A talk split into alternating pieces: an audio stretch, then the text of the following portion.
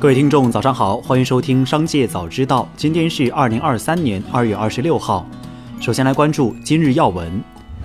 上海市副市长李正表示，上海将全力营造最优的环境，加快人工智能关键领域技术、产品与服务、行业应用、安全能力等标准制定，构建面向技术开发的人工智能顶尖科学家、算法研发工程师、训练师等人才培育链，支持更好地发挥上海市人工智能产业基金的作用，形成面向人工智能行业的多层次资本集群。再来关注企业动态。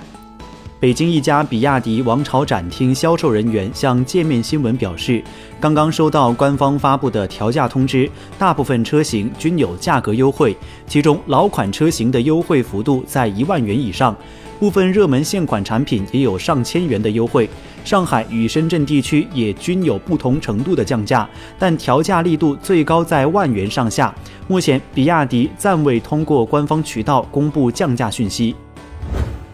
近日，消费者反映十八元一份的土豆仅五片引发热议。巴奴火锅致歉称，实际为九元小份的量。二月二十四号晚，巴奴火锅创始人杜忠兵再次回应称，该土豆含有多种价值，暂不考虑降价。台湾联合报消息，美光台湾厂日前突击式裁员，从签名到交识别证离开只花十分钟。外传全球将裁员多达七千二百人，台湾则影响约六百名员工。二十四号离职美光人员透露，台湾美光与留任员工在内部员工大会中宣布，决策层已提保证，除非有重大经济变数，否则今年不会有第二波裁员。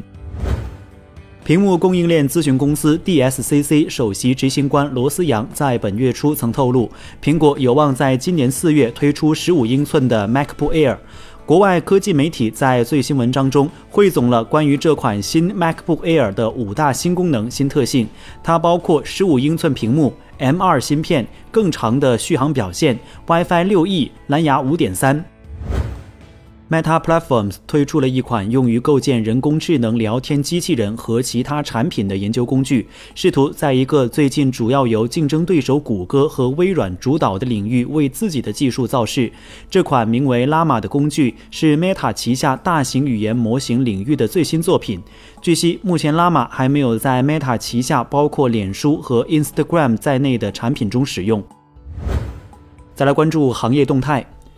波士顿咨询公司董事总经理魏杰宏表示，AI 潜在的市场规模至少会达到六百亿美元，已经存在和将来会存在的人工智能应用会越来越多，将占到百分之三十的比例。他表示，我们在人工智能方面所取得的成就，特别是在认知理论上的成就，相比六年之前已经取得了长足的进展。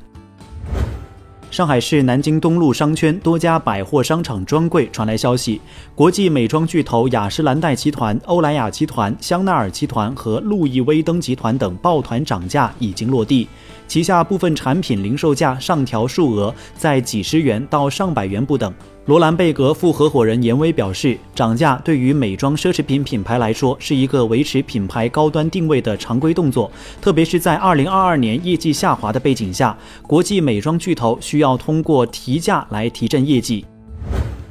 最后，再把目光转向海外。新一轮冬季风暴正在侵袭美国，从美国西部加利福尼亚州到东北部康涅狄格州的多个州都处于暴风雪、洪水和强风等警戒状态。据美联社报道，二十四号上午，受风暴影响，密歇根州有超过三千根电线被冰雪覆盖倒塌，超过七十万个家庭和企业断电，其中大部分位于人口稠密的底特律市周围。美国国家海洋和大气管理局日前指出，美国越来越多的人口和地区面临气候变化和极端天气带来的危险。在过去七年中，美国共发生一百二十二次造成超过十亿美元损失的极端天气灾害，经济损失总计超过一万亿美元。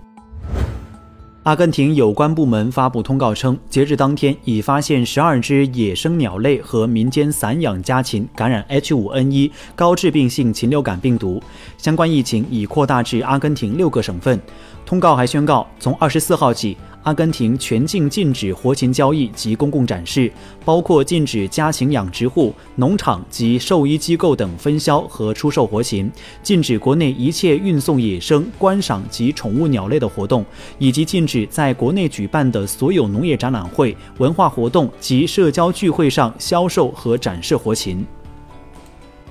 以上就是本期《商界早知道》全部内容，感谢收听，下次再见。